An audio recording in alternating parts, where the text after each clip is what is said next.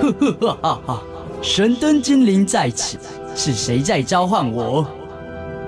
我。你有三个愿望，快说吧。第一个愿望，我想要成为校园知识王。第二个愿望，嗯，我想要知道未来的方向。第三个愿望，我想成为明日之星。呵呵哈哈，看来这里不需要我啦，因为因为每周一晚上十一点半，校园 DJ 秀，你想要的全都有。Are you ready? Let's go！各位听众晚安，欢迎回到国立教育广播电台校园 DJ 秀，我是主持人黄燕。今天这一集呢，跟以往比较不一样。我邀请到的是我过去曾经参加人权办桌，就是他们是一个集合各个社会性团体，还有关注社会议题的团体齐聚一堂的一个组织。那我觉得非常特别，我在那里认识了台湾路德协会。不晓得各位听众是不是第一次听到他们的名称呢？今天我们邀请到台湾路德协会的副秘书长。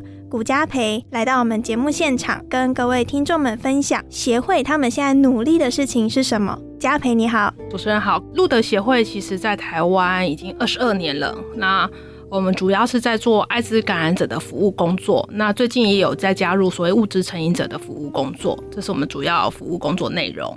听到了艾滋感染者这件事情，那我也希望就是各位听众今天听了这一集，也可以对台湾的艾滋感染现况有一些小小的理解，才可以跨出下一步嘛。那我也想请嘉培帮我们介绍一下台湾目前的艾滋感染现况。目前台湾的艾滋感染者确诊的人数大概是四万一千人左右，男女生的比例大概男生大概占了百分之九十五，女生只有百分之五而已。确诊的感染数是四万一千人，为什么女生只有百分之五？就我们自己的服务经验，女生的百分之五有比较有可能是第一个，台湾的女生比较少有意愿或者去主动的做艾滋病的筛检。那那男生的部分是因为近几年台湾的艾滋感染人口以男男性行为者为主。大概有百分之八十到九十的新感染发现的艾滋感染者是男男性行为，所以男生的比例会相对比较高一些。所以筛检完过后得到了这样的数据，就是在可能四万多笔的确诊感染中，百分之九十五趴都是以男性为主，但是它并不完全反映到台湾真正的感染现况吧？没错。因为根据国际上听说它的趋势是一半一半，对，就是男女比五五坡这样子。在台湾的显示结果却是有悬殊比例，我觉得这可能也是需要台湾路德协会的地方。他们做了非常多的宣导，就像是进行校园教育。除了校园教育之外，台湾路德协会它也分了直接的服务跟间接的服务，可以再请嘉培跟各位听众说明一下吗？好，我们协会主要分成两个部门，第一个叫直接服务部门，那主要是由社工，我们协会有接近大概二十位左右的社工，提供有需求的朋友一些服务，包括可能是咨询的服务，或者你有些生活上困难，我们帮忙你这样子。那另外一个部分其实是间接服务部，我们就像主持人说，我们有做非常多教育宣导的工作或理念推广的工作，因为。不管是教育跟理念推广，我们主要是传达说，让大家更认识艾滋病。那今天邀请到协会到我们现场，就是希望可以借由这样的传播力量，可以让更多的人知道，其实我们台湾有很多人在默默的努力。那为谁努力呢？其实我知道说他们有两个愿景，一个是希望台湾可以对艾滋感染者去污名、去歧视。我想要请问嘉培的是，你们平常是怎么样去执行这两个理念的呢？艾滋在台湾或者在目前的社会氛围下面，其实大家都还是非常的害怕。那个害怕常常都是因为大家想到艾滋这件事情，就会想到毒品啦，想到性啊，都是一些比较负向的部分，导致于大家对于感染者就更加的恐惧，包括害怕自己成为感染者，或者害怕我的生活中有感染者，所以导致我们感染者在我们的现实社会上常常会有被拒绝的状态，所以。为什么要谈去歧视跟去污名？我们可能要让大家知道的是，感染者其实就跟慢性病人一样，大家不用那么的恐惧，因为生活当中并不会造成感染。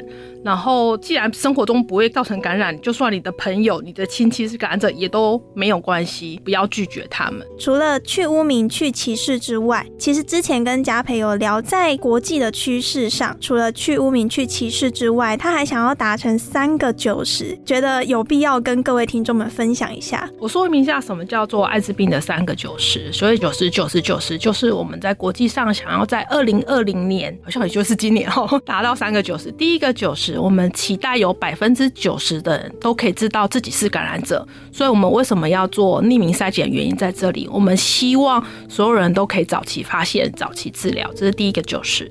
那第二个九十是我们期待有百分之九十的已知的感染者，他们都可以去就医或服药，接受到所谓医疗照顾的部分。那第三个九十，我们期待有百分之九十服药的感染者。病毒量可以维持在测不到的状态，那这件事情很重要。所以呢，刚刚嘉培其实有提到国际的趋势是有三个九十。那我之前在人权办桌那个时候有听到你们的讲演，有提到一个 U 等于 U 的概念，请问那个是什么？我刚刚有特别强调，为什么第三个九十特别的重要，是因为 U 等于 U 是一个比较崭新的概念，它是国际艾滋大会上面被提出来的。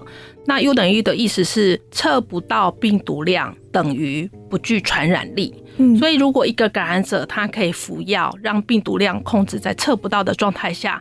艾滋病毒就不会从他身上跑出去，他就不会造成感染。那这件事情其实对于我们控制艾滋疫情是一个很大的进步。因为当大家对于 U 等于 U 这个概念更落实，或者是让更多人可以知道这件事情之后，他们对于去污名跟去歧视应该就会产生很大的作用。那如果说我们非感染者对于感染者有这样子的概念之后，我相信感染者他也会更愿意去接受治疗，或者是具名的筛检或不具名的筛检。我觉得它好像是一个无限的回向作用。那刚刚其实嘉培就讲到了三个九十的概念，还有 U 等于 U。接下来呢，其实我也想要请嘉培继续分享，因为其实台湾路德协会呢，从艾滋的治疗啊，还有新知讯息的分享，各位听众可以上台湾路德协会的网站去看，他们网站上有非常多分门别类的资讯。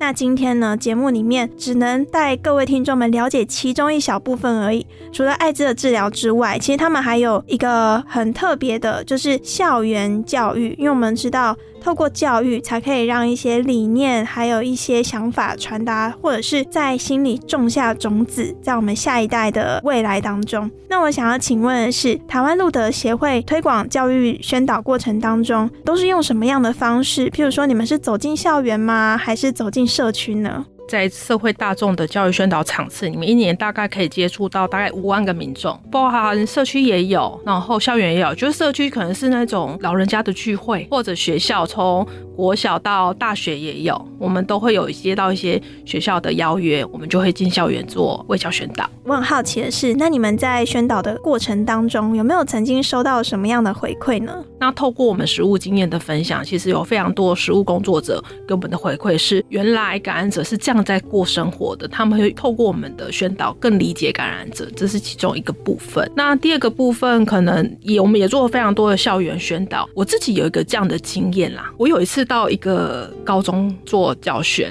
然后大家都可能都知道，艾滋病最好的预防方式，它其实就是安全性行为。那所谓安全性行为，就是有戴保险套性行为。那我在高中的教学之前，我就被学校主管找进去说：“哎，我们这个学校民风比较。”淳朴一点，然后我们这边也没有所谓的男同志，所以可不可以麻烦你待会儿教育宣导的时候不要提及这两个部分？就意思说我不可以教我们的学生如何使用保险套。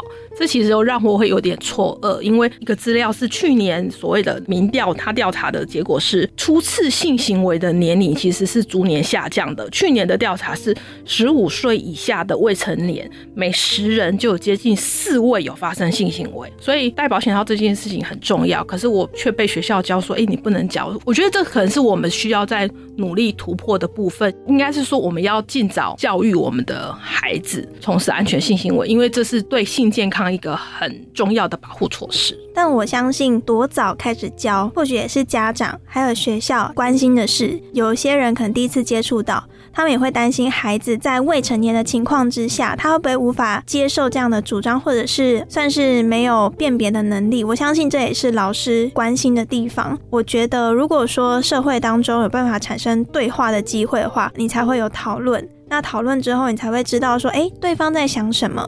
那我相信家培可能在这一次跟学校的对话当中，也去反思协会，就是你们执行者跟接受校园宣导的校方，他们也在想些什么事情，知道说，诶，未来我们可以在什么地方加强的，或者是用别的方式去宣导一样的概念。那刚刚讲到的是校园宣导的部分，那我也好奇，因为台湾路的协会的官网上也有看到一个概念叫做帕斯提，诶，这个。很新鲜的名词，嘉培帮我们介绍一下吧。是这样的，因为过去我们在跟社会对话，就刚才主持人说，我们在跟社会对话的过程当中，其实都会遇到一些困难。那第一个困难有时候跟艾滋有关系。什么叫跟艾滋有关系？是因为我们在讲艾滋这件事情的时候，大部分第一个心理状态其实是抗拒，因为觉得这件事情跟我没关系，或者听到艾滋就觉得这个是一个很肮脏或者污秽的词汇。所以我们有一年经过我们内部讨论，有一些共识之后。我们决定用另外一个词汇来取代艾滋，所以透过那一次的讨论，我们就决定用帕斯体。那帕斯体三个字其实是源自于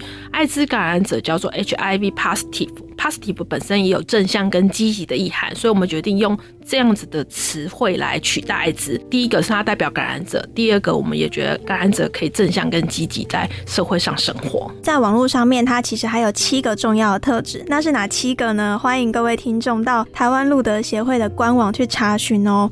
像我第一次接触到帕斯提，我就会想说，哎，它是外国传进来的语词吗？因为其实台湾路德协会在于国际之间的接轨也。是非常努力的，像是你们有参加国际艾滋大会，我觉得这也是很了不起的一步。我觉得除此之外呢，就是像帕斯提，可能听众们也会很好奇，说关于帕斯提的故事。我想要请问你，有没有让你比较印象深刻的故事呢？嗯，我想今天就跟各位听众分享一个我自己服务女性感染者的故事。很有印象的一个朋友，他来找我的时候。她大概是十六七岁，她是在她打工的时候认识她的男朋友，然后就跟男朋友有发生性行为，然后是在某一次，她觉得，哎，可能好像自己月经很久都没来了，我是不是应该要做一下怀孕的检查？她就到医院，然后真的检查，一检查出来就是怀孕的状态。那因为台湾政府有推孕妇筛检，所以那时候医院顺便帮她做了孕妇艾滋病的筛检，讲信或不信，她就同时被筛检出出来，他是个艾滋感染者，所以他十六七岁的时候面临到非预期怀孕，又是感染者，他当下非常的错愕跟慌张，因为完全不知道怎么面临到这件事情，也不敢跟自己的父母说这件事情，所以在医院的介绍下，他来找到我们。这件事情是大概几年前呢？大概十年前。分享一下我们那时候讨论的内容是什么？因为我们讨论的内容第一个部分是他到底要不要留下这个孩子。他那时候的担心跟焦虑是：我如果留下这孩子，我实在不知道怎么照顾他，因为他只有十六七岁，其实还在念高中的阶段，他没有办法独立照顾。可是他告诉我说：“可是万一我现在让这个孩子……”不见的话，那我未来还有没有可能生育？因为大家都会觉得，只要是女性艾滋感染者，她生下的宝宝一定是艾滋宝宝，所以照理讲，一个女性感染者她就不应该怀孕。那在这里，我先补充一个小知识：目前因为医学的进步，所以一个女性艾滋感染者，其实她如果可以定期稳定的接受医生的治疗，生下艾滋宝宝的几率是零。那十年前到底他们？最后的结果是什么？我觉得我们稍微休息一下。我们现在呢，先由我们的校园特派员来我们带来小单元。小单元之后呢，我们再来听听看这个帕斯提故事最后的结局。知识小学堂，上课喽！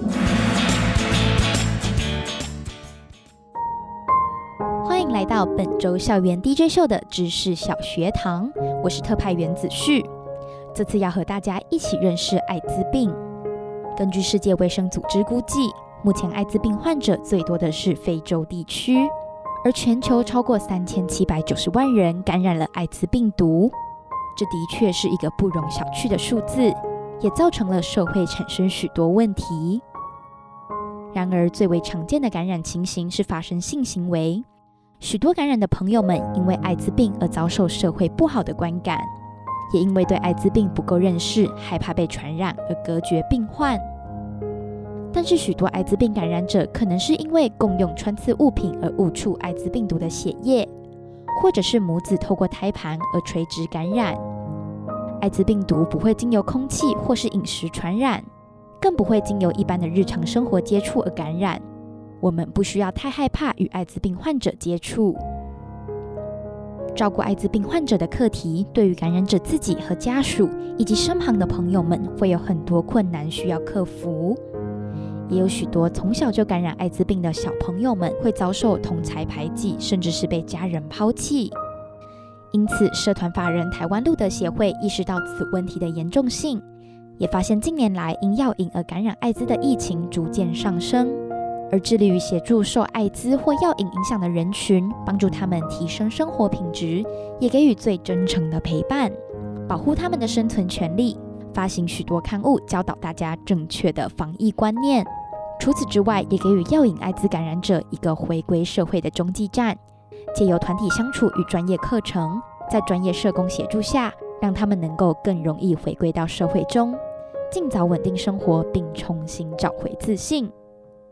最后，子旭还想提醒听众朋友们的是，感染艾滋病毒并不等同于罹患艾滋病，许多感染者的感染初期症状与感冒相似，甚至可能没有任何症状而容易被忽略。导致艾滋病毒持续在体内繁殖，而转变成为艾滋病。然而，我们可以透过唾液筛检以及定期抽血筛检，了解自己的身体状况。即便目前的医疗技术仍无法使艾滋病痊愈，但仍然可以让病毒在控制范围内。而我们都应该随时注意自己的身心健康，并且善待因为疾病而受苦的朋友们，给予他们正面的鼓励及帮助他们建立自信心。使他们能够有勇气跨出社会的既定框架，找寻自己的另一片天空。今天的知识小学堂就到这里告一段落，接下来就让我们继续感受由台湾路德协会带来的温暖。我是子旭，我们下周见。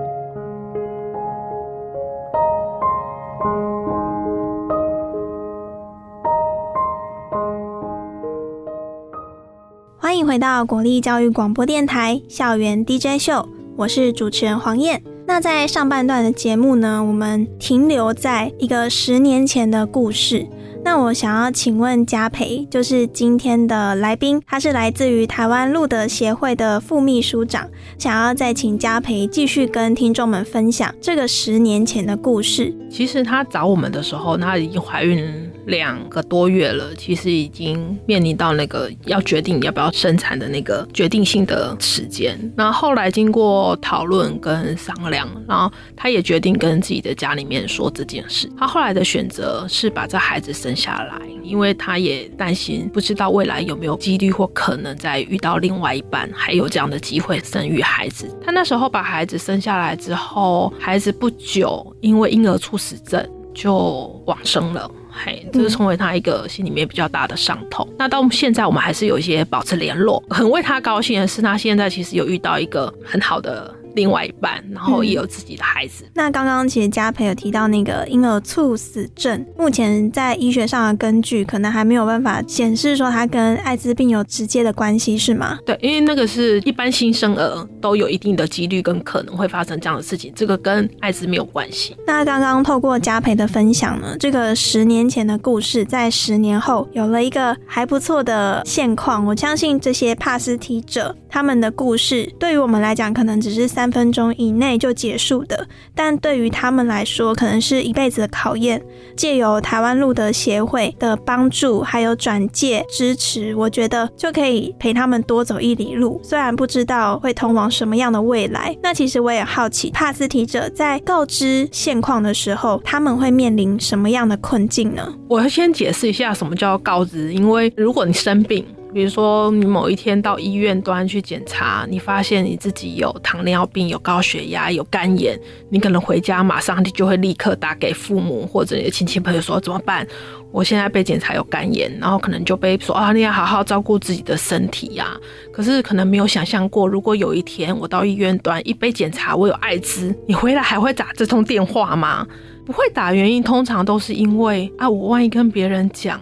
别人会怎么看我？那个跟艾滋其实是一个被污名或被歧视的疾病有关系，所以告知这议题在感染者身上就非常的重要。因为感染者如果需要告知，假设是一个男男性行为者，我要告诉我的家人我是感染者的时候，我可能除了出柜我的感染身份之外，我可能还要出柜我的另一个性倾向的身份，这是双重出柜，其实会对感染者造成非常大的压力。可以说吗？然后要怎么说？又要对谁说？我觉得这几个问号，他们会变成一个让他们不敢启齿的原因。不晓得嘉培这边的观点是不是也跟我一样？毕竟嘉培是专业的陪伴者。他们确实就像主持人说的，我到底要不要说？我需要让哪些人知道我的？感染身份，那我应该要怎么说？这可能都需要被练习。那回到告知的议题上面，其实我刚才讲第一个担心就是我要双重出轨，然后第二个是可能感染者只有关心到说，哎，我怎么说？可是有没有想过被我告知的另一个人，他其实也受到一些某程度的冲击？那这部分协会会怎么样帮助他们开口？我们通常有给感染者几个意见。第一个意见是我们希望先不要直接说。说可能透过一些隐晦的方式去试探一下对方对于疾病的想法跟看法，可能在看一些新闻、电视新闻刚好有讲到，就问他说：“哎呀，艾滋病你怎么想？你怎么看？或者哎，万一假设有一天我不小心验出了我艾滋，那你要怎么办？”